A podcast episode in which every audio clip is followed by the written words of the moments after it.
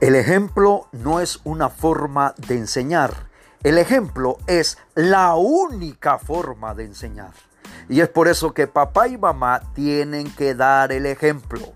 Si queremos que nuestros hijos aprendan a leer libros, pues ellos tienen que ver que papá y mamá leen libros. Pero si papá y mamá siempre están frente al televisor o con el celular en Facebook o en otra red social, por supuesto, eso aprenderán tus hijos.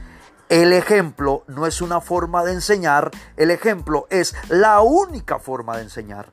Si quiero que mis hijos no griten, pues yo no debo de gritar cuando les corrijo.